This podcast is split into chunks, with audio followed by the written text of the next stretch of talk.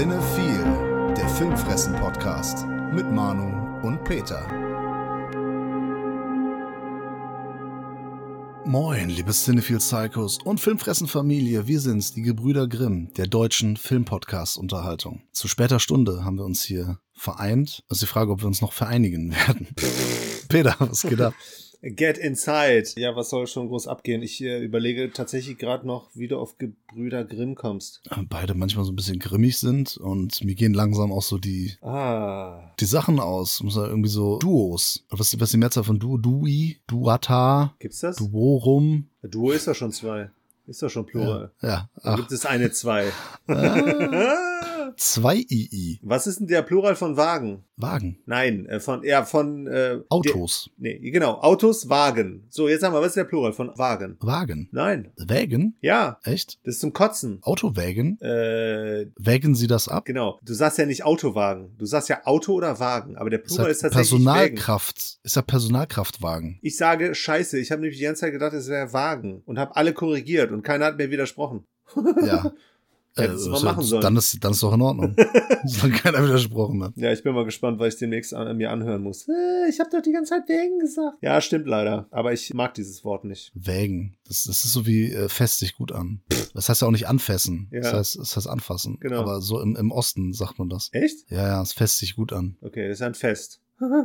So ist das. Ich habe auch äh, gerade gemerkt, dass ich total die Chance versemmelt habe zu sagen, wir sind's, die Insider der deutschen Filmpodcast-Unterhaltung. Tja. You had your chance. Na ja, gut. Ja, äh, letzten Podcast, der ging ja ein bisschen länger. Jetzt kommen wir mal direkt zur Sache. Titten auf den Tisch. Los geht's.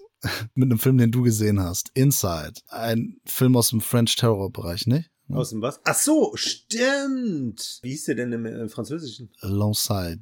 Keine Ahnung, ich weiß es nicht. mehr. Seite. L- L'Intérieur oder so. Nee, aber wo du gerade eben Insider gesagt hast, äh, wäre ein geiles Duo gewesen. El Pacino, Russell Crowe. Ja, der ist gar nicht so schlecht, der Film, ne? Ach doch, der ist schon nicht geil. Ja. Ich habe den lang nicht mehr gesehen, keine Ahnung. Der ist viel zu alt, ne? Der ist ja von Michael Mann, geht zwei Stunden 40. Das ist ja erstmal gar kein Kriterium. Ja, aber zwei Stunden 40 ist schon happig. Aber ich meine, da ging es doch hauptsächlich um Tabakindustrie, ne? Ja, und dann wird der eine da so bedroht, weil der sich da gegen die Lobby wehrt und kriegt dann so eine Kugel in den Briefkasten, irgendwie so ein Zeug, keine Ahnung. Lobby war übrigens das Wort, was ich im letzten Podcast gesucht hatte. In Okay. Bezug auf Kirche. Egal. Ah. Ne, in Brasilien hat die Kirche wahrscheinlich eine äh, gute Lobby. Ah, okay, Ah. okay, okay. Jetzt ergibt der Podcast äh, auch wieder Sinn, ne?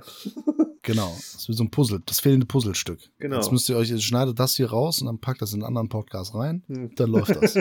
Ja, genau. Wir freuen uns auch schon auf den nächsten Jigsaw, oder? Nein. Ich glaube nicht, genau. Ich habe mich aber auf eine One-Man-Show gefreut, nämlich von William Davao. in Inside. Aus dem Jahr 2007 von Alessandro Bustillo und Julien Maury, nicht? Nein, damit möchtest du jetzt auch nur aufzeigen, dass es unendlich viele Filme gibt, die so heißen. Mhm. Nee, das ist aber ein Film aus letztem Jahr, glaube ich. Nee, der ist aus diesem Jahr sogar. Ja, ist sehr aktuell, ja. Ja, der ist im März, ist er in Deutschland angelaufen und der lief hier auch vereinzelt tatsächlich in Bonner Kinos. Und ja, den habe ich heute mal mitgebracht und hier geht es um einen Kunstdieb, der von William Davao. gespielt wird. Der bricht nämlich in einem New Yorker Penthouse ein, dessen Eigentümer im Urlaub ist für einige Zeit. Er muss schmerzlich letztlich am eigenen Leib erfahren, wie lange er denn weg ist. Und dort möchte er halt bestimmte oder soll, weil er beauftragt ist, bestimmte Bilder klauen. Soll in der Wohnung die Bilder klauen. Aus der Wohnung heraus. Okay. Und das Problem,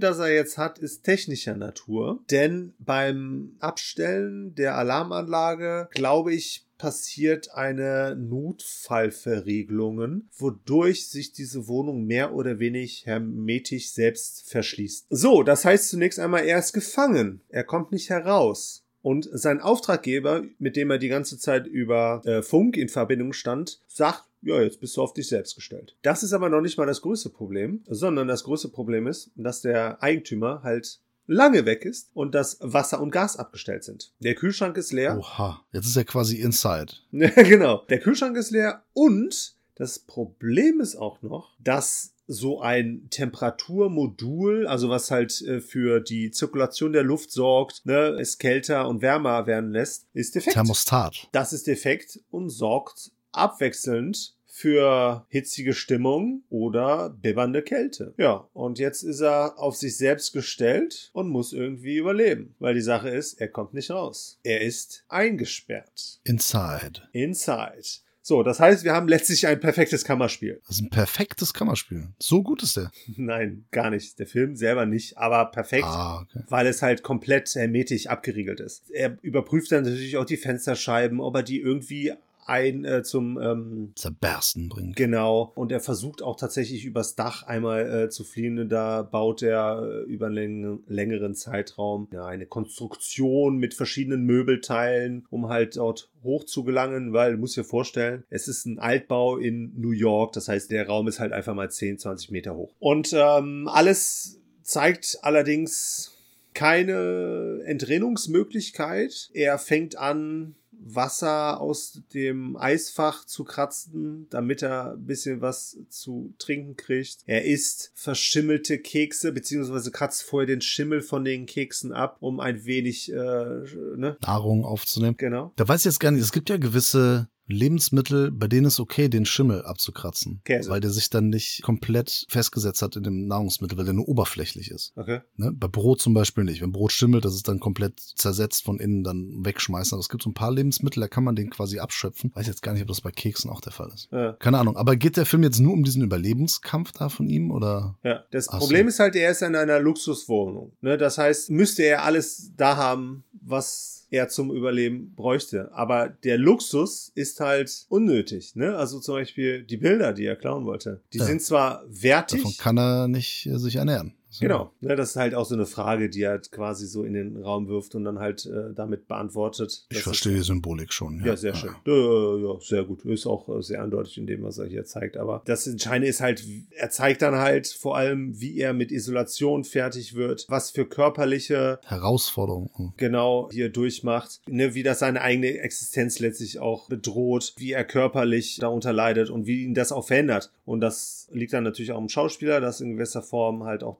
darzustellen. Ne, William Davor. ist ja auch ein guter Schauspieler, von daher, das passt wunderbar. Und er hat natürlich hier auch Raum, ne, weil er zwar die ganze Zeit mit sich selber agieren muss, ähm, ne, aber es hatte auch keinen, der ihm die- Show äh, stiehlt oder sonst was. Ne, aber ist halt eine One-Man-Show. Er muss halt hier überzeugen. Äh, Das kann er in gewisser Form, aber er muss auch ansonsten sagen, das Finale war dann relativ antiklimaktisch und das war auch relativ überraschend, beziehungsweise so äh, von wegen, so die- diese Möglichkeit haben wir die ganze Zeit gesehen, die wurde eigentlich auch schon genutzt. Also er hat versucht, die ganze Zeit die, die Tür aufzudrücken, aber er hätte ziehen müssen, oder? Nee, an der Tür hat er tatsächlich rumgekratzt, weil die Tür ist aus massivem Holz, ist dann natürlich auch ne, mit Verzierungen und weiß ich nicht was. Die Tür ist wahrscheinlich teurer als unsere ganzen Wohnungen oder unsere, äh, weiß ich, unsere Filmsammlung. Und da hat er mit einem Messer die ganze Zeit versucht äh, durchzukommen, aber no chance. Ja. Ich muss halt sagen, der Film versucht halt irgendwie das Thema Kunst, aber auch, wie gesagt, da zu integrieren, ne, weil halt, ne, auch so kleine Details wie die Türe halt in gewisser Form ein Kunstgegenstand ist, mehr als, zumindest mehr als ein Nutzgegenstand. Aber brotlose Kunst. Genau. Oder halt dann auch so Sachen wie die Tische und weiß ich nicht was alles, weil halt alles in dieser Wohnung halt, weil es ein Luxusapartment ist, natürlich nicht nur äh, teuer ist, sondern halt auch noch mehr als nur Nutzen hat, sondern auch noch irgendwie schön ist, ne, und so weiter und so fort. Ich muss halt sagen, das ist halt irgendwie ein bisschen, bisschen zu wenig, dass er dann hier reinpackt. Und alleine dieser Überlebenskampf dann in dieser Isolation von ihm fand ich jetzt auch nicht überaus berauschend. Ich muss sagen, ich kann mir vorstellen, dass da ähm, Leute mit heutigen Sehgewohnheiten schon mal äh, schnell die Äuglein zufallen. Ich habe auch tatsächlich ein bisschen kämpfen müssen, weil der Film halt über, der geht 105 Minuten, tatsächlich auch dann irgendwie sich wiederholt in dem, was er darstellen möchte. Ja, Und das ist halt auch wirklich auf Dauer irgendwie ein bisschen ermüdend, weil er halt immer wieder das Gleiche erzählt. Dafür ist das Ganze dann zu wenig, auch wenn er dann auf der schauspielerischen Ebene ganz gut funktioniert und auch weiß ich nicht, ne, von dem, was er darstellt, ne, weil es ja viel auch ums Thema Kunst geht, das dann halt auch inszenatorisch irgendwie dann auf eine coole Art und Weise macht, fand ich dann aber doch ein bisschen ermüdend. Und vor allem, er hatte ein, zwei Möglichkeiten ausgelassen, was mir so in den Sinn gekommen ist, was ich gemacht hätte, Oh, ich weiß nicht, können wir das hier, muss das wegpiepen oder? um rauszukommen, nicht um mir die Ach so. Zeit zu vertreiben. Ach so, na dann.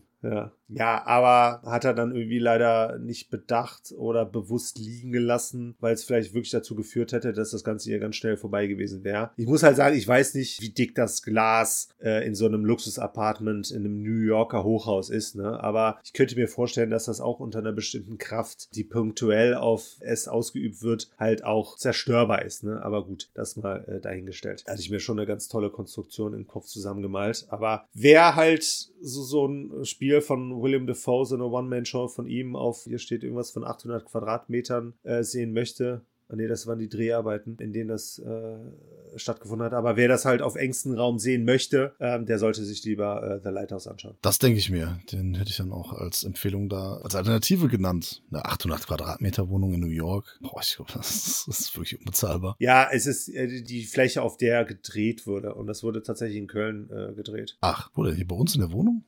Genau. Nee, in unserem Studio. Was, nicht, was sich nicht in Köln befindet. Ja, stimmt, das weiß ja auch jeder. Egal. Spoiler an der Stelle. Nee, das wissen schon einige, wo wir drehen. Ja. Wir drehen ja in einem Kino. Richtig. Nee, aber das ist halt auch eine deutsch-belgisch-griechische Koproduktion. Malaka Pusti. Stimmt, ich habe den Regisseur noch gar nicht genannt, ne? Ne. Vasili Katsoupis. Ah, das ist bestimmt ein Belgier, ne? Ich glaube, das ist ein Grieche. Ähm, aber ich muss sagen, der hat ansonsten, glaube ich, noch nicht viel gemacht. Ich finde hier zumindest keinen Eintrag. Ist auch egal. Ja, war jetzt nicht der große Wurf. Hatte ein paar nette Ansätze, aber war irgendwie für mich dann äh, zu unausgereift. Ist er nur, ist er nur an der Oberfläche geschwommen. Naja, so ist das. Ich greife das jetzt nicht auf. Ich nehme eine andere Überleitung. Na, schade. Denn äh, du war, fandst den Film langweilig, den du gesehen hast. Ich mache weiter mit einem Film, langweiligen Film. Okay. Stellenweise langweilig. Es geht sich um den Film The Lake Äh, aus Thailand. mit einem T-Rex. Ja, mehr oder weniger. Den gibt es seit kurzem auf Amazon Prime zu leihen und zu kaufen. Ich habe ihn geliehen, habe mir angeguckt, zusammen mit meiner Mitbewohnerin und kann da ein paar Sachen zu sagen. Ist äh, von Regisseur Lee Tongkam. Tongkam? Ich weiß nicht, wie man thailändisch ausspricht. Keine Ahnung. Der hat noch zwei andere Filme gemacht und zwar Night of the Killer Bears. Das ist glaube ich sowas wie Cocaine Bear. Nee, keine Ahnung.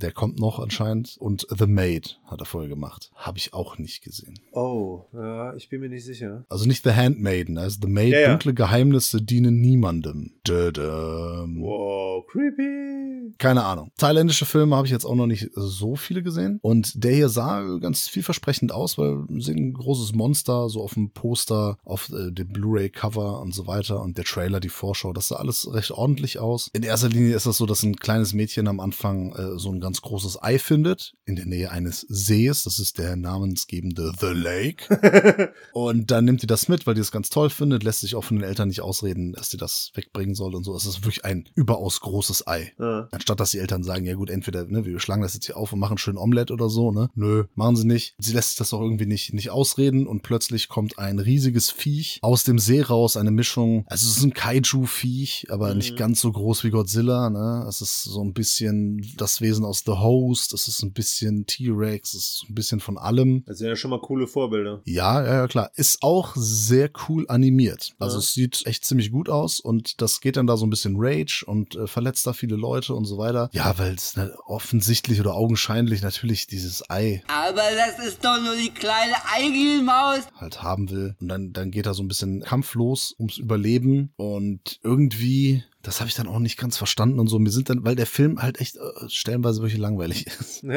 sind mir dann auch so ein bisschen die Äuglein zugefallen. Also ich habe nicht gepennt, aber ich habe dann so ein bisschen abgeschaltet im Kopf und äh, habe dann irgendwie auch nicht mehr ganz so die, die Zusammenhänge verstanden. Auf jeden Fall hat da eine äh, Person, ich glaube, das ist der Vater von dem Mädchen, der hat da irgend so eine Verbindung mit einem der kleinen Viecher. Also es gibt ein Riesenviech, dann eins, das ist so, so ein bisschen kleiner und dieses Ei. Ja. Und zu einem dieser kleineren Viecher, ähm, so groß wie so ein Truck oder so, ne, hat der irgendwie so eine Verbindung. Das heißt, wenn diesem Viech was getan wird, dann trägt er auch dieselbe Wunde. Aha. Wie so ein Mutterschiff.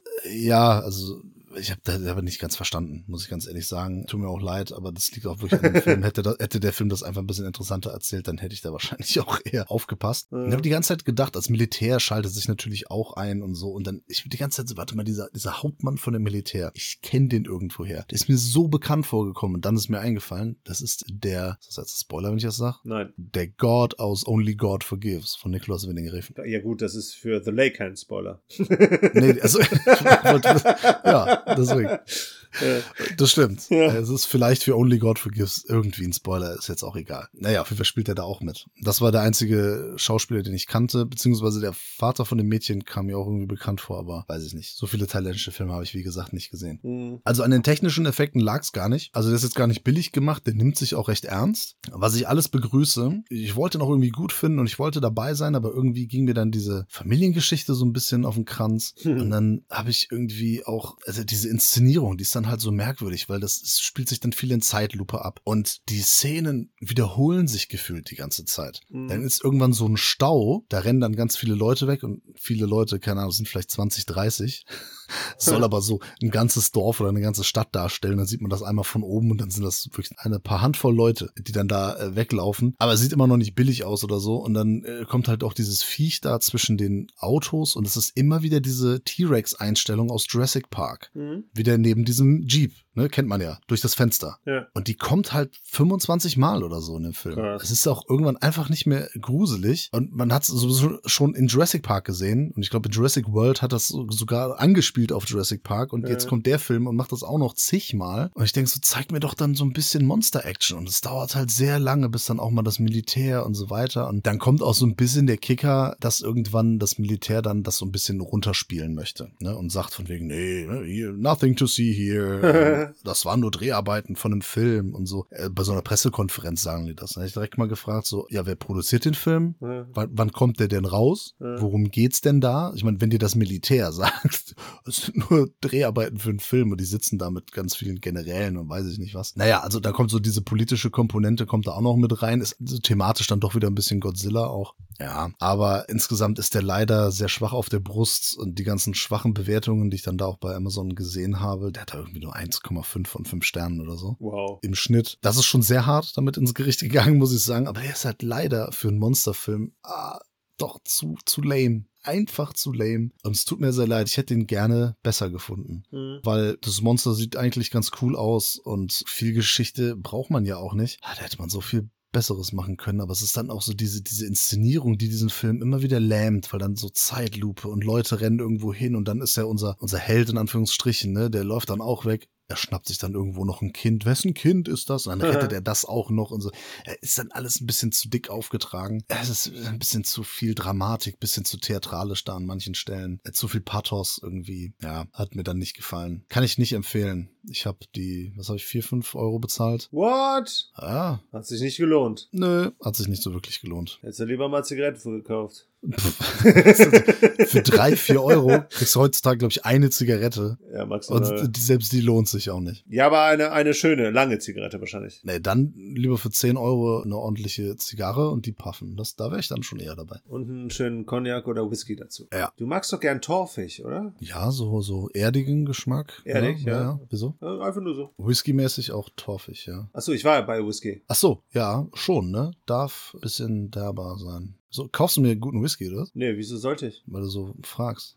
Warum Nee. nicht? Nein, ähm. Kannst mal beschenken auch. Nee, ich wollte tatsächlich auf den Cognac eigentlich hinaus. Ich weiß nicht, warum ich jetzt beim Whisky bin, weil Cognac in meinem nächsten Film halt auch, ja, nicht ein Thema ist, ne, aber Weil der so stark ist, oder? äh, hochprozentig. Ja, ist also sehr stark. Da ist schon wieder dieses Wort stark.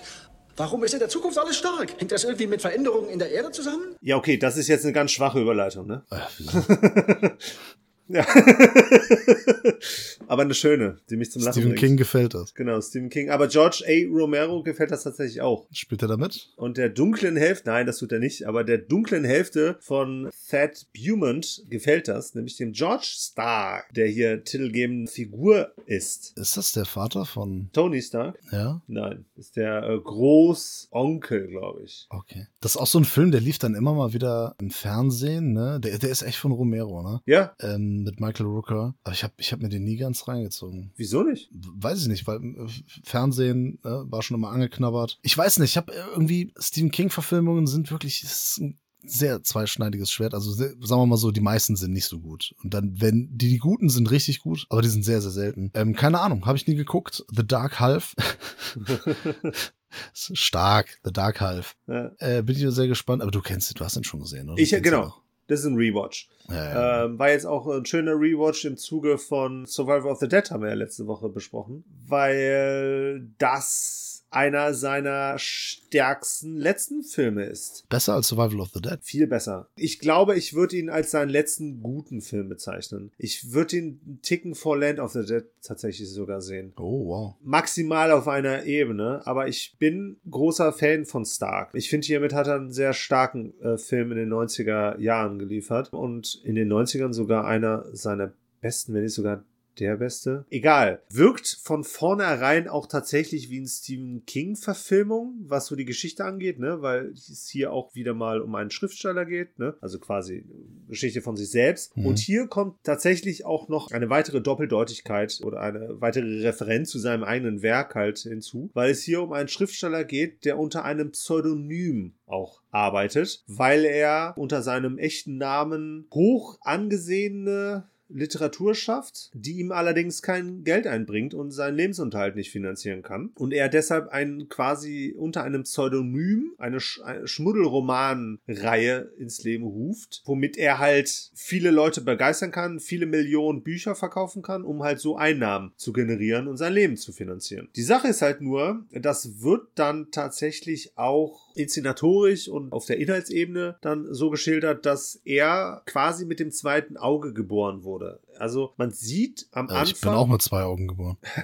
äh, mit dem dritten Auge. Seit seiner Geburt hat er Kopfschmerzen. Man vermutet, dass das ein Tumor ist und äh, stellt dabei fest, dass er quasi seinen eigenen Zwilling absorbiert hat nach der Geburt. Ah, okay. Naja, ne, solche Geschichten kennt man ja. ja. Ja, aber kannst dich auch daran erinnern im Film, ne? weil das relativ am Anfang ist und es ist eine geile Szene, weil sie ihm Schädel aufschneiden und dann sieht man so, so eine schwarze, dunkle Stelle halt am äh, Gehirn und dahinter befindet sich ein Auge. Fand ich, sah stark aus Oh, und halt auch schön dargestellt, sozusagen, dass in ihm quasi ein zweiter Mensch in gewisser Form, zweite Persönlichkeit halt schlummert. Belial sozusagen. Ja, und die kommt dann halt tatsächlich auch halt in der Schriftstellerei dann halt auch so ein bisschen raus, weil er, wenn er diese Schmuddelromane äh, um George Stark halt äh, schreibt, dann wird er selber zu diesem, beziehungsweise George Stark ist seine dunkle Hälfte. Das ist dann die Person und das Pseudonym, unter der er dann diese Schmuddelromane schreibt. Und wenn er diese Bücher schreibt, ist er halt auch quasi George Stark. Er ist Alkoholiker,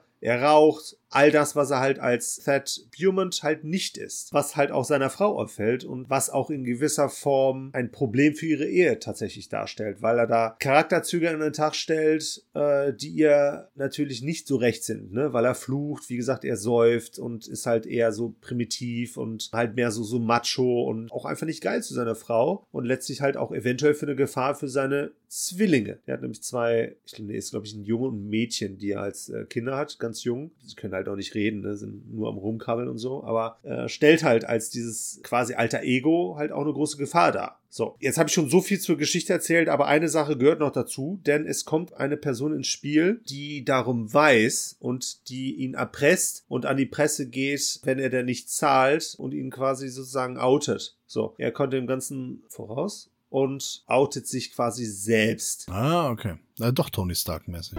I am Iron Man. Stimmt, I'm äh, Iron Man, I'm äh, George Genau. Stark, genau. Man sieht das aber tatsächlich nicht, was mich auch ein bisschen verwundert hat, weil dieser ganze Part rausgelassen wird, weil dann auch die Figur des Erpressers so ein bisschen vergessen wird tatsächlich. Die taucht dann später zwar wieder auf, aber das fand ich ein bisschen ungelenk und ich habe mich gefragt, warum er das da nicht ein bisschen auserzählt, weil ich meine, der Film geht insgesamt über zwei Stunden. Aber das beiseite, äh, sehr interessant, weil daraufhin nach dem Outen quasi dieser George Stark anscheinend lebendig wird, weil sie faken so eine Beerdigung von ihm mit so einem Grabstein und am nächsten Tag ist dieses Grab leer und es häufen sich Morde und zwar von Verleger, von bla bla bla, halt von allen Menschen so in der näheren Umgebung. Und der Sheriff Alan Pangborn, der hier ganz fantastisch von Michael Rooker gespielt wird, der ermittelt jetzt und äh, sieht dann tatsächlich auch den Thad Beaumont als Tatverdächtigen, weil er halt die einzige Connection zu allen Leuten hat. Und dann ist das halt so eine ja, so, so, ja, kein Whodunit, aber es ist halt so die Frage, ist er selber oder ist es wirklich sein vermenschlichtes alter Ego? Ja, und daraus entspinnt er dann so einen Horror, Psycho, Thriller mit fantastischen Elementen,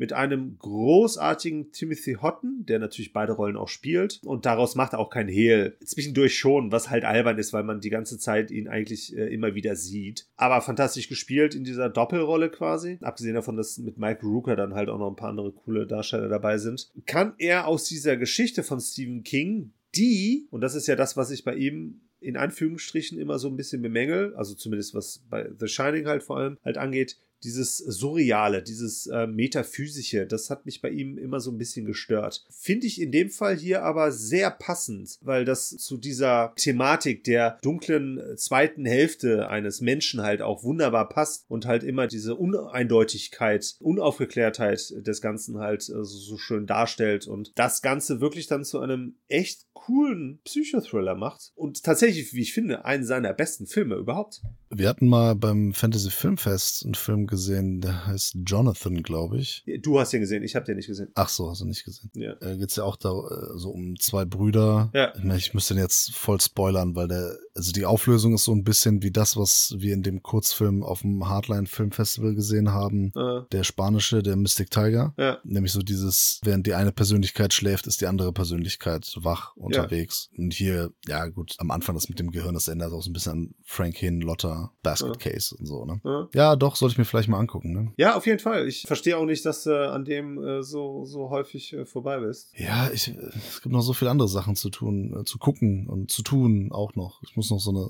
Sommerparty planen und ja, wir haben ja noch viele Patreon-Picks, die wir auch noch gucken müssen. Da war der noch nicht dabei. Ja, gut, aber das kann man sich jetzt auch nicht mehr wünschen. Der ist ja jetzt leider schon von mir besprochen. Ja, ich, wenn wir in der Woche, was gucken wir denn so? Zwischen acht und zehn Filmen mindestens. Ja. Ja, da ist der halt dann manchmal nicht dabei. Ja. Ja, gut, gibt da noch ein paar andere Filme auf der Welt. Was ich in letzter Zeit häufiger auch mal mache, sind Rewatches. Einfach weil wir so viel neue Sachen gucken. Ab und zu durch einen Patreon-Pick ist dann auch mal ein Rewatch dabei, aber dass ich mir jetzt mal so die Freiheit genommen habe, ich möchte auch manchmal Filme noch mal gucken, die ich lange nicht mehr gesehen habe, auf die ich Bock habe. Und dann schaue ich manchmal, oh, wenn wir den noch nicht besprochen haben, passt das ja perfekt. Zwei Fliegen und die Klappe und so. und dann habe ich mir noch mal Hardboiled angeguckt. Einer meiner Lieblingsfilme von John Woo, vielleicht sogar einer meiner Lieblings-Actionfilme aller Zeiten aus dem Jahr 1992. Das ist der letzte Film, den John Woo in, oder John Woo, ich weiß es nicht. Äh, Ich habe immer John Woo gesagt, ich glaube, er heißt Woo oder so, keine Ahnung. Egal, das ist der wer letzte, den er, sein letzter Hongkong-Film quasi, bevor dann in Hollywood durchgestartet ist, hat er dann 93 den äh, Hard Target in Szene gesetzt mit Jean-Claude Van Damme, von dem man eigentlich auch mal so eine komplett ungeschnittene Fassung bräuchte. Mhm. Äh, da war noch hier Operation Broken Arrow und Face, Face Off Off. und sowas, ne, hat er ja Genau. alles gemacht. Mission Impossible 2. Ja, ich finde den so, den finde ich so scheiße einfach. Ja, also ja, habe ich ja. einmal gesehen, müsste Ja. man auch mal gucken, könnte man auch eine zweite Chance geben, keine Ahnung. Glaube ich, hat er nicht verdient. Äh, wahrscheinlich nicht. Ich fand den echt äh, gar nicht gut. Ja. Aber Hardboiled, schon mehrfach gesehen, immer wieder gefeiert, häufig kopiert, nie erreicht. Ein grandioser Film, den ich lange nicht mehr gesehen habe und er mich wieder begeistern konnte. Wir haben, glaube ich, als wir beim Schröck bei Kino Plus waren, auch nochmal kurz drüber gesprochen. Weiß jetzt gar nicht mehr, ob, ob vor Kamera oder nicht. Ja, der Daniel hatte ja äh, den kürzlich gesehen, deshalb hat er auf jeden Fall was dazu gesagt. Okay, wir haben auf jeden Fall da kurz drüber gesprochen. Ja. Natürlich spielt Chow Yun Fat mit. Ist ja vollkommen klar. Natürlich. Und er spielt hier den Tequila. What, what's tequila? Yeah, it's like beer. Is it fattening? Fattenings? Forget it. If it's like beer, we'll have some. Three tequilas. Das ist sein Spitzname, weil der ähm, als Jazzmusiker ist der nachts äh, unterwegs, spielt Klarinette und dann trinkt er auch immer Tequila Smash. Äh, ein Drink, den ich von diesem Film übernommen habe. Der kommt wohl auch in Betty Blue vor, kann sein. Ich habe den, den habe ich zum Beispiel auch immer noch nicht gesehen, obwohl ich den seit Jahren hier habe. Vielleicht zum Kotzen. Ja, da muss ich meine meine Schwester, die hat mir den auch schon ewig empfohlen. Das ist ein Film aus ihrer Jugend. Egal. Hardboiled. Ein Biest von Film. Die Definition von Heroic Bloodshed. Das, was äh, John Woo oder John Woo ausmacht. Klar, The Killer, auch super Film. A Better Tomorrow, vor allem A Better Tomorrow 2. Ne? Aber irgendwie komme ich immer wieder zurück zu Hardboiled. Und die A Better Tomorrow Filme, die gucke ich mir demnächst auch nochmal alle an. Alle. Ja, die, es gibt drei. Also zwei. Der dritte ist nicht so wirklich. Ist nicht von ihm. Spielt Chow Yun-Fat, glaube ich. Äh, weiß ich nicht. Die ersten beiden auf jeden Fall. Den ersten habe ich mir letztens sogar noch schon angeguckt. Egal. Ich liebe Hardboiled und ich finde auch diese Figur Tequila eine der coolsten Figuren, die Chow Yun-Fat spielt, gespielt hat. So gerade in diesem Hongkong-Action-Kino. Der ist äh, quasi so einem, den Gangstern auf der Spur und will sich halt für den, für den Tod seines Kollegen rächen. Was er aber nicht wusste, den Typ, den er dann abknallt, das war ein verdeckter Ermittler. So, das ist halt ein Problem. Und der ganze Fall wird immer komplizierter. Außerdem hat er da auf dem Revier hier noch seine Ex-Freundin. Das ist dann dieser typische kantonesische Humor, der dann da reinkommt. Ne? Es wird dann so zwischen ultra brutalen Action-Szenen mit krassen Shootouts und unfassbar stylischer Choreografie gibt's dann halt so völlig alberne Szenen Mhm. äh, mit der Ex-Freundin und so, wo die dann so rumalbern miteinander, aber tatsächlich spielt das, also sie bekommt halt Blumen von, von einem Verehrer und so weiter, spielt das tatsächlich für die Handlung sogar eine Rolle. Die Wege kreuzen sich mit einem anderen äh, Typen, mit dem Alan, der wird von Tony Jung, Jung gespielt. Mhm. Äh, insgesamt geht's aber darum, den Johnny Wong Ding zu festzumachen. finden und dingfest zu machen, genau, das wollte ich Ja. sagen. Und der wird von Anthony Wong verkörpert. Mhm, großartig. Ja, der ist immer eine Bank. Er ist jetzt hier nicht ganz so durchgedreht wie in Ebola Syndrome oder wie in äh, The Untold Story zum Beispiel, aber er ist immer ein cooler Gegenspieler. Ich fand ihn auch cool in äh, Full Contact zum Beispiel. Er spielt auch in Cover Hard mit. Er spielt eigentlich in fast jedem namenhaften Hongkong-China-Film mit, ne? Ob es jetzt irgendwie, oh, The Mission von Johnny To spielt natürlich auch mit. Black Mask und so weiter. Genau, Infernal Affairs. Da spielt er, glaube ich, auch in allen mit sogar. Mhm, Ich meine nur im ersten, zweiten. Nee, der spielt in allen drei mit. Ja, äh, super Schauspieler und immer ein gern gesehener Bösewicht. Und da das jetzt schon länger her ist, natürlich, man kennt die Teehausschießerei, ne? Ich liebe die. Das ist ja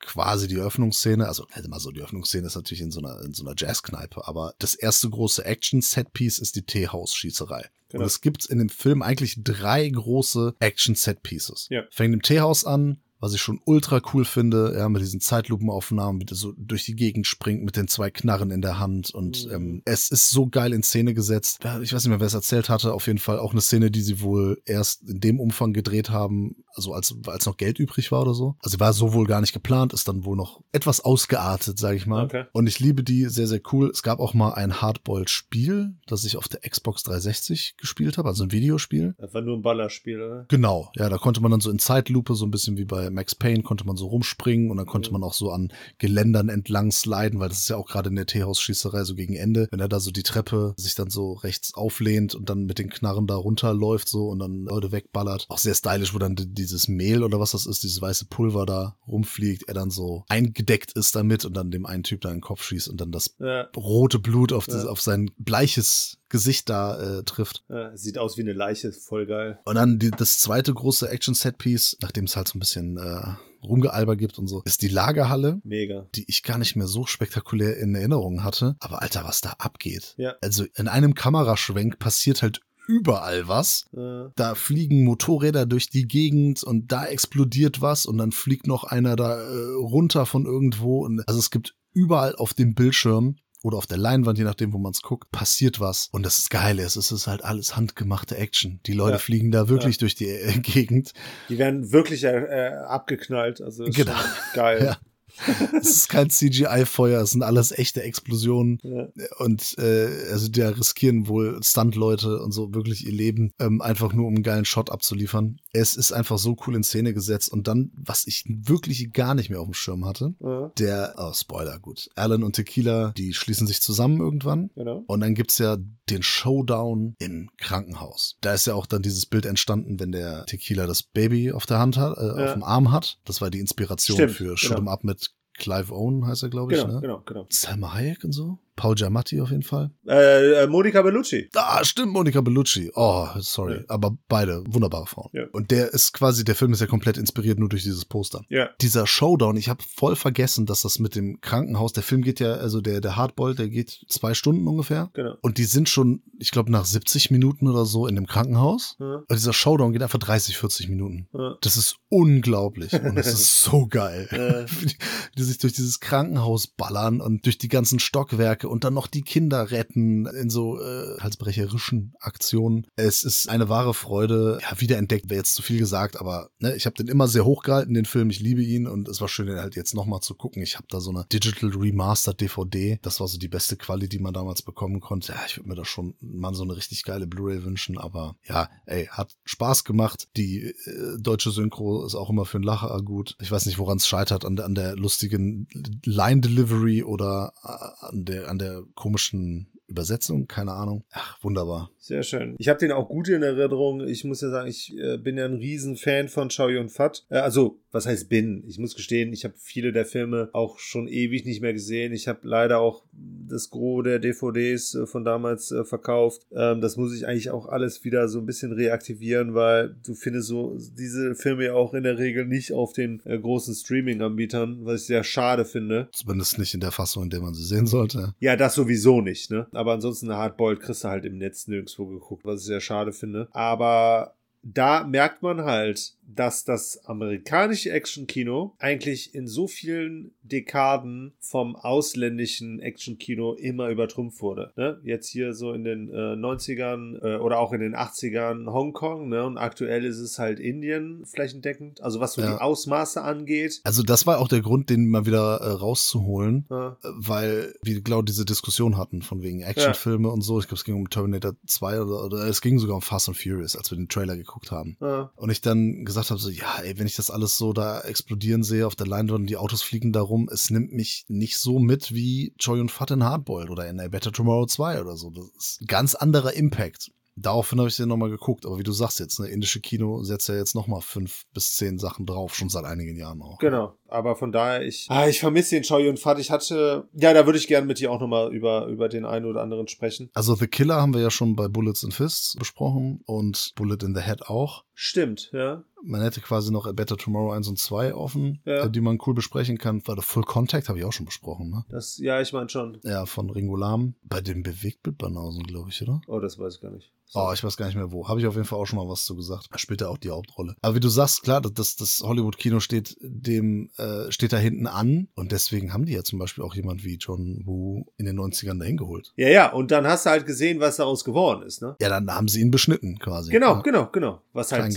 lächerlich ist. Ne? Du holst dir einen rüber, der das bombastisch in Szene setzen kann und dafür ja eigentlich auch eingekauft wurde und dann wird er zensiert. Also über, also ne, bildlich. Ja, diese harte Ziele musste viele Gewaltspitzen entfernen. Ja, Ja. das ist doch scheuert. Jo. Ja, schade. Aber gut, was willst du machen? Äh, Dich weiter an den alten Filmen erfreuen. Aber was ist heutzutage alt? Alles, was vor unserer Zeit war. Alles, was wir noch nicht kennen. Das ist alt? Nee, stimmt gar nicht. Ich wollte gerade sagen, wenn der Film von gestern nicht, also ne, der gestern in Kinos angelaufen ist, dürfte nicht alt sein. Ich habe mich mal mit einem Watch fast vor meine Geburt bewegt. Ne, ich bin ja immer auf der Suche nach irgendwelchen coolen neuen Slashern, die ich noch nicht kenne. Ja, und ich muss sagen, die letzten ja, Anläufe waren noch nicht ganz so von Erfolg gekrönt. Ich habe mich jetzt mal mit einem 82er Film namens Visiting Hours versucht. Äh, das Visiting Hours. das Horrorhospital im Deutschen genannt. Originaltitel war sogar The Fright, kanadischer Film aus dem Jahre 82 und ein ja Psycho-Horror-Slasher, irgendwas in der Richtung, äh, von Jean-Claude Lord mit einem interessanten Cast. Lee Grant, die kennen wir hauptsächlich, au- also ich zumindest aus Damien, also dem zweiten Teil von The Omen. Mhm. Dann haben wir ein, ein, ein Star Trek äh, Captain. Captain, genau, den James T. Kirk, den William Shatner und wir haben einen großartigen Michael Ironside. Und ich muss sagen, mit dem letzten habe ich tatsächlich auch schon das ganze Highlight des Films genannt. Oh, okay. Der Film hat tatsächlich, was Kritiken angeht, ist ja richtig gebasht worden und der hat aber zumindest mehr eingespielt, als er gekostet hat, was man heutzutage, glaube ich, nicht immer sagen kann. Besonders wenn es halt um billige Horrorproduktionen geht. Ja, aber die haben ja meistens auch nichts gekostet. Und gerade in den 80ern, Anfang 80er, sollte das ja eigentlich eine Rechnung sein, die aufgegangen ist. Ist auf jeden Fall aufgegangen, hat fast das Doppelte eingespielt. Wie der Titel schon sagt, spielt das Ganze in einem Hospital. Der deutsche Titel sagt es ja auch nochmal, damit sie da versteht, aber ne, Besuchsstunden. Ja, und hier, es ist tatsächlich nicht das Eingangsszenario, sondern es ist quasi ein Ziel, das ins Krankenhaus befördert wird. Das Ziel ist nämlich Lee Grant, die in einem Fernsehinterview über einen Prozess in einer Vergewaltigung, ja, nicht direkt Vergewaltigung, sondern Mord und Totschlag, eins von beiden, einer Frau redet. Sie hat da zwei geladene Gäste und einer davon ist Anwalt des Klägers, wobei ich jetzt gar nicht mehr weiß, ob der gestorben ist. Auf jeden Fall wird der Dame vorgeworfen, dass sie ihn körperlich verletzt hat bis zum Tod, obwohl nachweislich sie zuerst missbraucht wurde. Und das führt zu einem kleinen Eklat und wird halt auch übertragen und der Killer nutzt diese Aufmerksamkeit und besucht diese Dame zu Hause und sorgt dafür, dass sie ins Krankenhaus kommt. Und sorgt dafür, dass sie eine ihrer schlechtesten Leistungen, glaube ich, ihre Karriere äh, liefert. Weil das, was die Dame hier als Scream Queen versucht abzuliefern, ist eigentlich nur ein bisschen fremdschämend. Es war letztlich ja auch nach ihren größten Erfolgen, aber man, also ich erkenne sie halt nicht wieder. Also das, es war schon sehr grenzwertig, was sie hier abgeliefert hat. Sie hat das mit dem Screen Queen, glaube ich, ein bisschen zu wörtlich genommen und er schreit hier immer ganz theatralisch in die Kamera, aber was das irgendwie nicht so äh, geil macht. Was der Film sehr offensichtlich macht, ist der Umgang mit seinem Killer. Normalerweise hast du ja irgendeinen Unbekannten, äh, den du auch nicht siehst. Ne, von mir aus dann halt auch Richtung Whodunit, aber hier ist halt von vornherein klar, wer der Killer ist, wie der Killer aussieht, wie der agiert und so weiter und so fort. Kann daraus aber Kapital schlagen, weil, kein Spoiler, erfährst du halt in den ersten 10 Minuten, glaube ich, lass es 15 Minuten sein und wenn du den Cast liest, ist eh klar, Michael Ironside ist hier der Killer. Und ist klar, in, einem, in so einem Film kann halt auch das Highlight in der Regel nur das Opfer sein. Das habe ich ja gerade bestätigt, dass es das nicht ist. Oder halt Mhm. der Killer. Und in dem Fall ist es halt nun mal der Killer, weil Michael Ironside als Psycho-Killer ist halt großartig. Und das ist dann halt auch so, so eine, ja, so eine gebrochene Figur, ne, so, so ein bisschen hier mit dem zweiten Gesicht, äh, wo du auch mit ein bisschen Empathie dann vielleicht auch so die pathologische Geschichte in gewisser Form irgendwie nachvollziehen kannst und so ein bisschen Verständnis, sag ich mal, für diese Figur aufbringen kann, äh, weil es ein gebeuteltes Opfer letztlich dann auch äh, ist irgendwo. Ne? Also quasi auch das Konstrukt oder das Produkt seiner Umfeld oder zumindest der Gewalt der Umwelt halt auch in gewisser Form darstellt. Aber es ist sehr unblutig. Also, wenn hier mal jemand stirbt, dann ist das auch relativ unspektakulär. Das ist natürlich für einen Slasher kein Qualitätsmerkmal. Ja, weil ich sehr schade finde, kann man natürlich jetzt auch sagen, ne, dafür funktioniert er halt auf der psychologischen Ebene durch die Darstellung halt ganz cool. Er hat sich auch darauf konzentriert, ein Mordwerkzeug zu nutzen. Das ist halt ein Rasiermesser, also so eine Rasierklinge, also ne, die, Ja. die du so falten kannst. Ne, nicht Ja, das kleine, ja. Was er schon relativ wütend und aggressiv einsetzt. Du siehst aber die Folgen in der Regel nicht. Du siehst dann vielleicht mal ein Rumspritzen, mal einen Cut, aber hält sich dann irgendwo doch in Grenzen. Hatte ich mir tatsächlich ein bisschen auch letztlich expliziter vorgestellt. Ja, so von daher, das kann da leider nicht so äh, ganz überzeugen. Und wenn Michael Ironside nicht gewesen wäre, dann wäre der Film komplett zu vergessen. Und natürlich großartig, äh, ungewollter Comedy-Aspekt William Shatner, der hier wieder einmal beweist, dass der nicht schauspielern kann. It is mutiny! Deliberate, vindictive, insane at its base! But mutiny is charged, and encouragement of mutiny. Ja. als Kirk habe ich den immer geliebt. Ne? Aber der spielte halt auch einen dummen Macho, weiß ich, ich kann noch ein paar Sachen dazu packen, aber war halt nie eine anspruchsvolle Rolle. Sehr Nee. einfache Figur. Das hat er irgendwie noch geschafft. Ist halt ein eindimensionaler Darsteller. Genau, genau. Das Sehr hat er dann- eindimensional. Hat er untermauert, ja. Und hier beweist er halt Comedy-Talent, weil er halt dann sogar die, die Grant, die, wie ich finde, halt sehr über overacted, hier nochmal in Schatten äh, stellt mit seinem schlechten Schauspiel. Ja, war interessant, den mal äh, gesehen zu haben, aber ja, war jetzt auch nicht so das erhoffte Highlight. Ja, ich mache mich weiter auf die Suche nach netten Filmen in diesem Genre. Ja, vielleicht hast du irgendwann Glück. Hope you have a little bit lucky.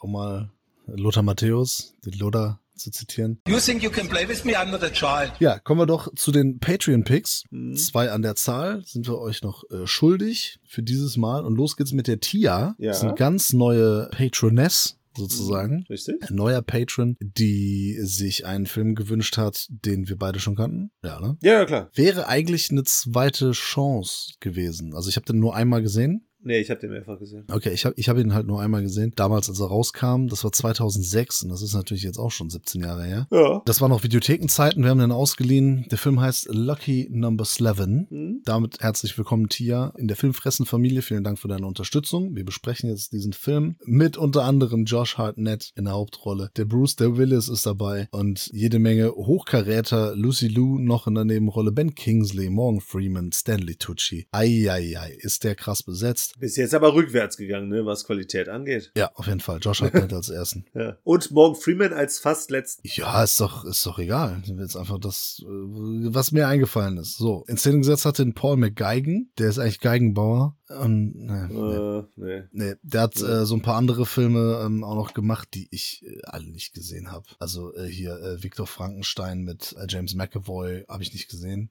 Lief auf dem Fantasy Filmfest mal. Und Äh. Push, habe ich Push gesehen? Das ist auch so eine X-Men-Geschichte, ne? Aber das ist nicht Pusher, ne? Nee, nee, äh, keine Ahnung. ist er nicht. Keine Ahnung, habe ich nicht gesehen. Oh, oh, der hat Gangster Number One gemacht. Den haben wir gesehen. Ja. Stimmt, mit Paul Bettany und Malcolm McDowell. Aber der hat auch vier Episoden von Sherlock regiert. Ach, guck mal, das, Ja. das wusste ich nicht. Ich bin ja direkt von der Arbeit hier hingeschlittert, deswegen hatte ich keine Zeit, irgendwas zu recherchieren. Und vorher konnte ich es nicht tun, aus religiösen Gründen. Naja, ich kann ja mal sagen, damals, ich habe den gesehen und fand den in Ordnung. Ja? Ja, hab gedacht, so, ja, ist, ist ganz nett, weil es war ja die Zeit von diesen ganzen, von Quentin Tarantino und vor allem Guy Ritchie beeinflussten Ja, Filmen. Auf jeden Fall. Ne? Alles so ein bisschen episodisch erzählt, äh, coole Charakter mit coolen Sprüchen, äh, blöde Sprüche, Namen. was auch immer. Genau, Leute im Vorbeigehen umnieten und so weiter, Gangster-Stories und sowas. Und es gab halt in den Videotheken, die Videotheken waren voll mit diesen Filmen. Mhm. Und auch immer noch ein Twist am Ende oder vielleicht noch fünf Twists und keine Ahnung. Und als ich ihn damals gesehen habe, das, was dieser Film als Twist verkauft, habe ich, das war mir von vornherein klar in diesem Film. Der macht da aber eigentlich auch keinen großen Hehl draus, ne? Ah,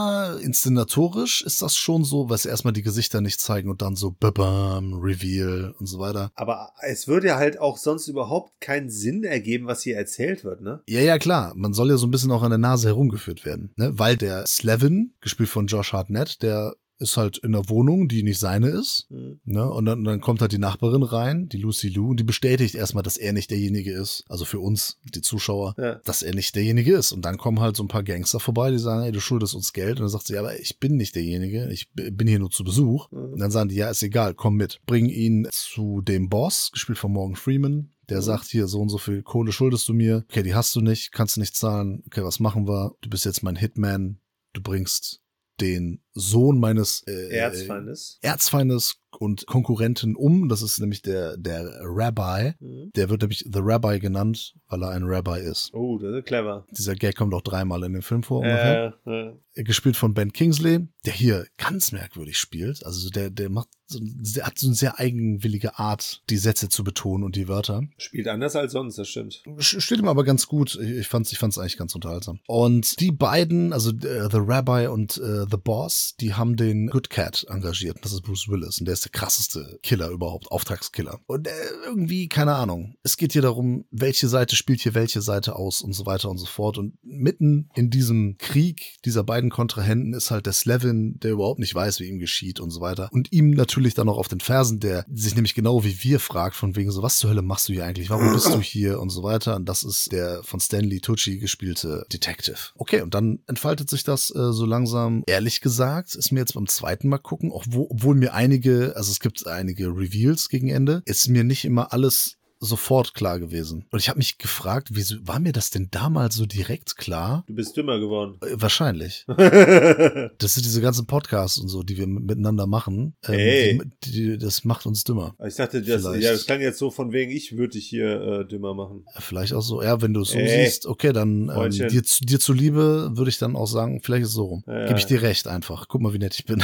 Ich habe mich äh, noch, ich habe mich tatsächlich an alles erinnert. Bei mir ist 17 Jahre her. Ähm, also ich wusste halt noch, wie der zu einer gewissen anderen Figur steht, was das Verhältnis war. Ja. Ähm, aber so ein paar Kleinigkeiten eben nicht mehr. Also Okay. da, hier die eine oder andere Figur wird vielleicht erschossen und taucht dann aber wieder auf und so, sowas halt. Ja. Ja, und das ist äh, halt so, so dieses typische ja, Crime-Thriller, Noir, aber so auf ultra cool gemacht, auf neu getrimmt und so. Da gab es sehr viele Filme davon, aber ich muss sagen, den kann man ganz locker weggucken. Ja. Der ist doch ziemlich unterhaltsam. Fand das doch äh, wieder sympathisch. Da sind natürlich ah, viele Sachen, die dann am Ende oder gegen Ende erst dann wirklich Sinn ergeben. ja, klar. Aber dass das dann auch alles genau so läuft, ja gut. Konstruiert halt. Es ist ein Konstrukt und das muss man dann aber auch so hinnehmen, weil sonst hat man diesen Spaß eben auch nicht und man hat dann diese vielleicht Überraschungsmomente auch nicht. Obwohl natürlich wieder viel Quatsch ist, ne? So dieses, ich sag nur, das mit dem, mit dem Schalldämpfer. Es ist halt immer wieder, also, dass die Leute denken, dass, dass man das im Nebenzimmer nicht hört, ne? Obwohl Ja. du es halt noch einen Block weiter hörst. Naja. Wie war denn äh, deine erneute Sichtung von äh, Lucky Number 11?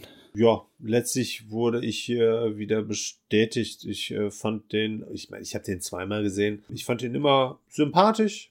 Ähm, ich fand den cool gecastet. Ich liebe Morgan Freeman. Ich finde Ben Kinsley ein großartiger Schauspieler. Ich finde, der Film lebt auch so ein bisschen von den beiden. George Hartnett ist auch sympathisch. Bruce Willis ist irgendwie immer eine coole Sau, auch wenn er immer irgendwie die gleiche Rolle spielt. Zumindest immer mit dem gleichen Gesichtsausdruck, ja. Genau. Und Lucy Liu ist halt auch eine, eine äh, die, die, die integriert sich da irgendwie sehr homogen. Das, das fühlt Mhm. sich irgendwie alles sehr organisch an. Fand ich cool gecastet, cool gespielt. Ich finde das schön mit diesen, mit diesen zwei Gebäuden, in denen halt die beiden Bosse mehr oder weniger sitzen, auch wenn nur der eine Boss heißt, beides sind halt große Monarchen, weiß nicht, Gangsterbosse äh, mit ihren unterschiedlichen, aber dann doch letztlich gleichen moralischen Vorstellungen. Äh, und Gehilfen. Genau. Ja, genau, die sich halt äh, schon irgendwo ähneln, beziehungsweise quasi ja Diese, schon. diese ganzen Strukturen, alles, ja. Genau. Und das dann auch irgendwie durch diese Hochhäuser geil dargestellt, weil da, weil das ja auch so viele Möglichkeiten bietet. Ich finde dieses Schachspiel so geil, das ja die ganze Zeit immer wieder Bedeutung hat, weil der Boss ja die ganze Zeit mit allen möglichen Leuten hier spielt. Ich finde das einen coolen Film. Irgendwie, der macht Spaß. Das ist jetzt nichts, wo ich sagen würde, ne, geiles Teil. Aber genau, genau das will er ja auch sein. Er will ja cool sein. Ja, das ist er auch. Das, das schafft er. Ist manchmal ein bisschen zu sehr auf cool getrimmt. Und wie gesagt, es gibt halt zigtausend Filme, die das machen, ne? Aber er Ja. macht's gut. Er macht's Ja, wirklich genau. gut. Ja. Ja, der ist von vorne bis hin, fand ich den.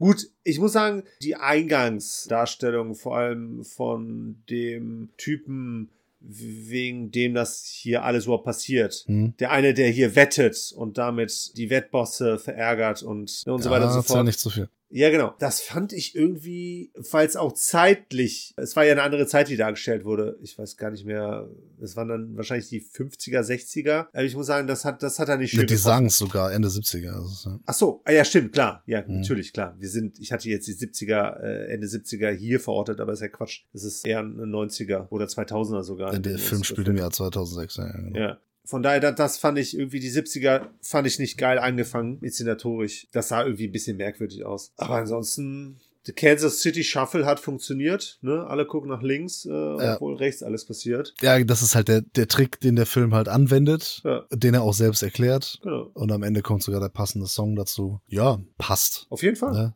Ich habe den nur halt nie so hochgehangen, wie das viele andere tun. Ich habe so das Gefühl, so in den letzten 15 Jahren, sage ich mal, dass viele den so, äh, boah, Lucky Number 11, manche haben den sogar als Geheimtipp verkaufen wollen. Und ich Okay. denke, so, wieso den Geheimtipp? Also, also in Videotheken war es aus meiner Sicht ein Renner, oder zumindest in meinem Umfeld hat den jeder gesehen. Ja. Und die haben den alle extrem abgefeiert und ich fand den halt solide. Jetzt würde ich sagen, ich finde den doch cool. Ja, ganz gut. Ja. Der ist halt, äh, der ist halt das, was er sein will. Nicht unbedingt mehr, aber Ja. ich finde, das reicht halt. er macht's besser als manche andere Filme. Ich habe ja gesagt, Ja. es gab dann sehr viele. Davon waren eine Handvoll außergewöhnlich geil und ja, nur ganz wenige waren gut. Ja, Und Lucky Number 11 bewegt sich da aus meiner Sicht irgendwo dazwischen. Ja. Zum Beispiel, was mir dann doch ein bisschen dick aufgetragen war, war die beiden Gangster, die ihn dann, die den Josh Hartnett da abholen in der Wohnung, wie der eine so richtig auf dumm gemacht wurde und da ist So. auch das Comedy-Timing nicht so gut. Also das, das hatte dann so ein Guy Ritchie und Tarantino, die haben das halt wesentlich besser raus. Ja. Das sind aber Kleinigkeiten, dafür funktioniert es dann an anderer Stelle. Also ja, cool, dass ihr nochmal geguckt habt. Danke, Tier. Ja, und damit äh, auch auf jeden Fall auch keine Möglichkeit, den mehr in, einem, in einer zweiten Chance äh, zu nehmen, aber hätten wir eh nicht äh, gehabt. Und letztlich ja auch kein Film für den Arsch. Nee, aber der nächste Film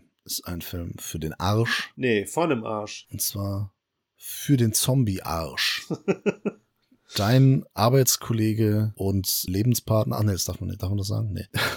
Hat Jörgi, Jörg, aka Jörgi, aka Le Jorge. Le Georges. Ja, aber das heißt nicht George, das ist falsch geschrieben dafür. Egal. Jörgi, schöne Grüße. Hat sich Zombie Ass aus dem Jahr 2011 gewünscht. Ich wusste gar nicht, dass der Film schon so alt ist. Zusatztitel Toilet of the Dead. Ich wollte gerade sagen, den darfst du nicht unterschlagen, den Titel. Wollte ich auch nicht, wollte ich gar nicht. Gut, gut, gut, gut. Wollte nur noch hinzufügen, dass ich diesen Film zum ersten Mal jetzt gesehen habe. Ich auch. Obwohl ich den natürlich im Blick hatte. Also ich wusste, dass der existiert, hatte aber keine große. Ambitionen. Ja, ich hatte, kein, ich hatte nicht so richtig Bock, den zu gucken. Ja, ganz ehrlich, Bisher. ich glaube, ich glaub, wenn ich den Trailer gesehen hätte, ich hätte einen riesen Bogen drum gemacht und ich habe den jetzt auch nur geguckt, weil wir Geld dafür kriegen. Ja, ich, ich habe allerdings Szenen aus diesem Film schon mal gesehen, in äh, Ausschnitten. Mit 14. Ja, eine Szene mit einem Furz und vor allem das in der Scheune habe ich gesehen. Aber vielleicht kann der Peter einmal ganz kurz sagen, was hier passiert. Worum geht's hier eigentlich? Boah, das ist mir ehrlich gesagt ein bisschen zu kompliziert, weil die Handlung ist. Also letztlich haben wir einen Ausflug von einer fünfköpfigen Truppe. Deswegen habe ich ja Lucky Number 11 erklärt, damit ich den, Ja, damit sie den nicht.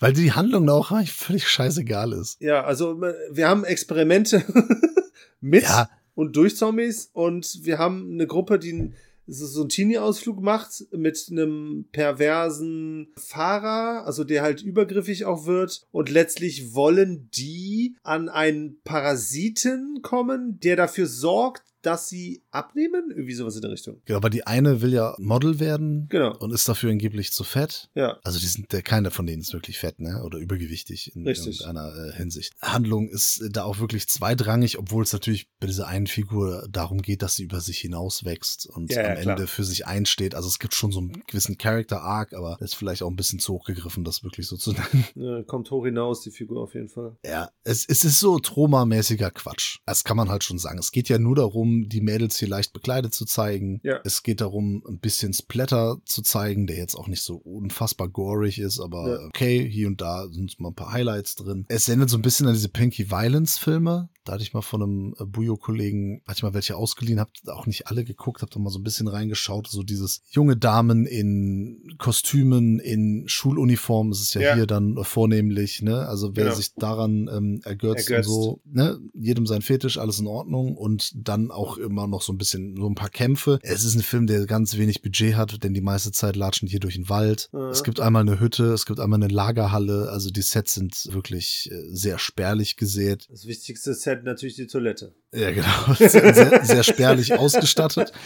Ja, aber die Toilette sieht ja gar nicht mal so verkehrt aus, wenn der Ja. Shit-Zombie kommt Richtig. von unten und dann, ja, es gibt so diese Parasiten, die übertragen sich dann, kommen aus dem Arsch Mhm. und auch so Tentakeln mit so schlechtem CGI, also es ist halt schlecht, weil die Lichteffekte nicht gut sind. Ja. Also es wirkt dann halt sehr aufgesetzt. Ja, es gibt ein paar Evil Dead Anspielungen. Und zwar äh, sehr explizite Anspielungen. Mhm. Zum Beispiel das äh, in der Hütte erstmal. Hütte mit der Shotgun und dann das Auge, das in den Mund fliegt. Das sind ganz klare Referenzen an Tanz der Teufel oder Tanz der Teufel 2. Und lustig. Und es ist sehr auf Humor gemacht, genau. Der Film der nimmt sich nicht sonderlich ernst. Und deswegen habe ich traumamäßiger Quatsch gesagt. Ja. Was mir da aufgefallen ist, jetzt mal abgesehen, so die Quatsch-Synchro, die natürlich auch dann dazu passt irgendwie. Mhm. Die Soundeffekte sind super schwach. Okay. Also da ist kein Bums dahinter, ne? Also wenn die sich da irgendwie kloppen oder wenn da irgendwie mal geballert wird oder äh, die kämpfen, das ist so, also es, es ist so, so, so ein bisschen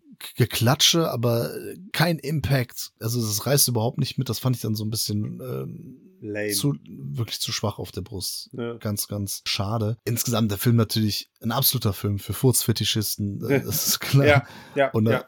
Äh, natürlich auf Geeks, die auf Japanerinnen oder Asiatinnen in Schuluniform stehen. Aber er macht hin und wieder Spaß. Und es wäre jetzt auch von mir so ein bisschen heuchlerisch zu sagen, der Film ist jetzt Schrott und gleichzeitig feiere ich Troma-Filme. Ja. Weil das geht schon in diese Richtung. Kein Geld, die machen einfach diesen Blödsinn und die wissen ganz genau, was sie da tun. Und alle Schauspieler und Schauspielerinnen wissen da auch genau, was die machen. Und zwar Quatsch. Nur die mit den größten Hupen, die zeigt sie natürlich nicht, ne? Das ist ja, natürlich, das ist frech. Das habe ich dem Film auch tatsächlich verziehen. ja, das ist echt übel. Ja, aber der große Unterschied zu Troma ist, er hat keinerlei Metaebenen, ne, was politischen Kontext jetzt zum Beispiel angeht. Ähm, jetzt maximal so in Richtung wissenschaftliche Verfehlungen, ne, wenn es da hier um die äh, Zombie-Experimente geht, die ich jetzt auch gar nicht so richtig verstanden habe, muss ich ehrlich sagen, was der Vater da von der einen Figur da überhaupt die ganze Zeit äh, gemacht hat. Ja, es geht so ein bisschen schon um Mobbing auch, ähm, um Leute ausgrenzen, so in der Schule oder in Gruppen und Ah ja, gut, ja. er ist jetzt, ist die Sache, das ist jetzt nicht tiefgründig, der Film. Ne? Ja, ja.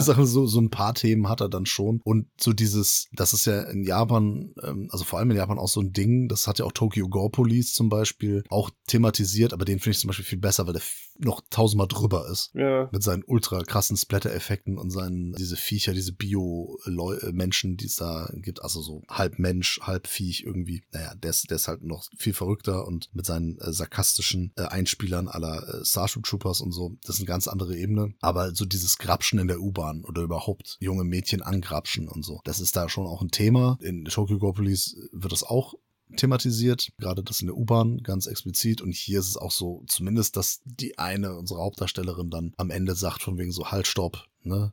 Nicht mehr, jetzt wehre ich mich, jetzt setze ich mich Äh. zur Wehr. Das ist das Einzige, was man vielleicht auf inhaltlicher Ebene da noch mitnehmen kann. Aber natürlich ist das- das ist halt auch, ist halt nicht so geil wie Troma, wie die meisten Troma-Filme. Es gibt auch scheiß Troma-Filme, so ist nicht, ne? Aber wir reden jetzt hier von Toxie, Sa Sergeant Kabuki Man und äh, Terror Firma und sowas. Ist auf jeden Fall sehr wohlwollend, dort dann noch sowas zu finden, weil letztlich ist es für mich ein absolutes Bedienen sämtlicher Fetische, die wir klischeemäßig aus Asien kennen. Äh, Mhm. Du hast quasi alles davon genannt. Und das Ganze dann halt auch sehr auf einer sexuellen Ebene, weil diese Würmer ja nicht nur über den Arsch kommen, sondern auch oral häufig eingenommen werden, etc. pp. Mhm. Aber ich muss halt auch attestieren, er hat natürlich einen gewissen Einfallsreichtum, eine überspitzte Darstellung und ein paar sehr freakige Ideen und ein paar sehr zitierwürdige Sätze und Sprüche, die er bringt und damit auch echt Spaß bringt. Weil wenn du so Sachen hörst wie so, du wirst so lange furzen, bis du stirbst, Ja, ist schon lustig. ja, oder, oder, ne, gerade bei, bei, beim, beim, nach dem Scheißen auf diesem Toilet of the Dead, äh, der Schiss wird in die Geschichte eingehen. Denk ich musste auch an dich denken direkt. Ne? Dankeschön.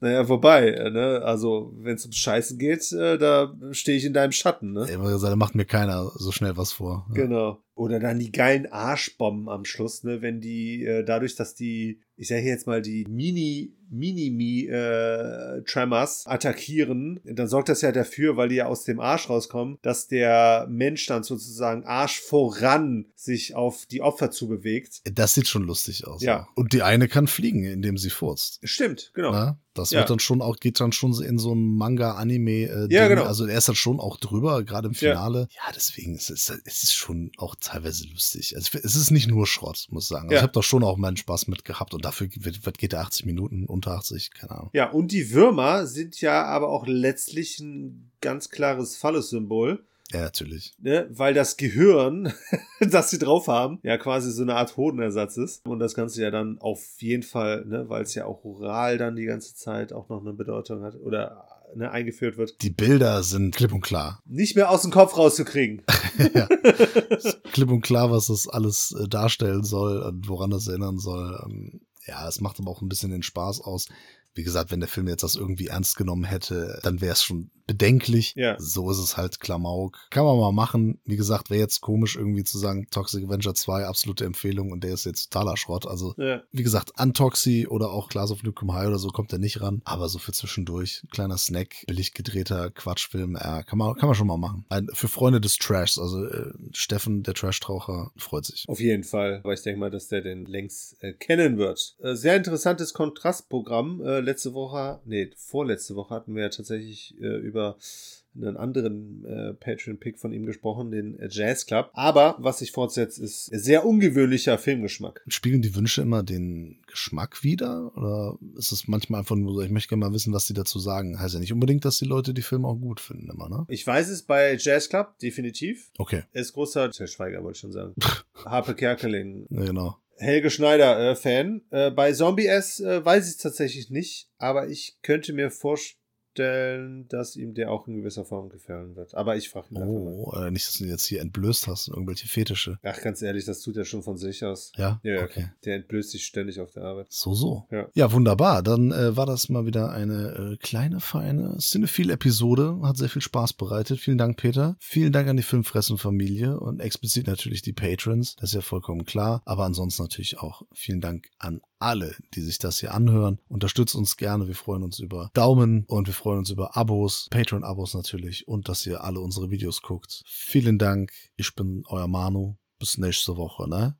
Bis zum nächsten. Tschüss. Äh, ja, das bitte nicht als Aufforderung mit den Daumen äh, auffassen, dass ihr uns die schicken sollt. Ne? Es reicht, wenn ihr äh, den Daumen links unter dem Video klickt, dass ihr das mögt, dass ihr das liked, dieses Video beziehungsweise diesen Podcast. Wir mögen es auch, euch wöchentlich zu unterhalten, Freude hoffentlich zu bereiten. Ja, mit den unterschiedlichsten Filmen, ob sie uns selber gefallen oder nicht, ist ja eigentlich egal. Hauptsache, wir können drüber reden. Und ansonsten bedanke ich mich natürlich auch in alle Richtungen an das ganze Universum, dass sie unsere Nonsens hier mitmacht und vor allem auch speichert für sämtliche Generationen, die nach uns noch kommen werden und sich fragen, Mann, Mann, Mann, hatten die nichts Besseres zu tun, als jede Woche so lange über Filme zu sprechen? Unsere Antwort lautet ja, aber wir machen es trotzdem. In diesem Sinne hoffe ich auf jeden Fall für uns alle einen schönen Podcast gehört zu haben und verabscheue uns bis zur nächsten Woche.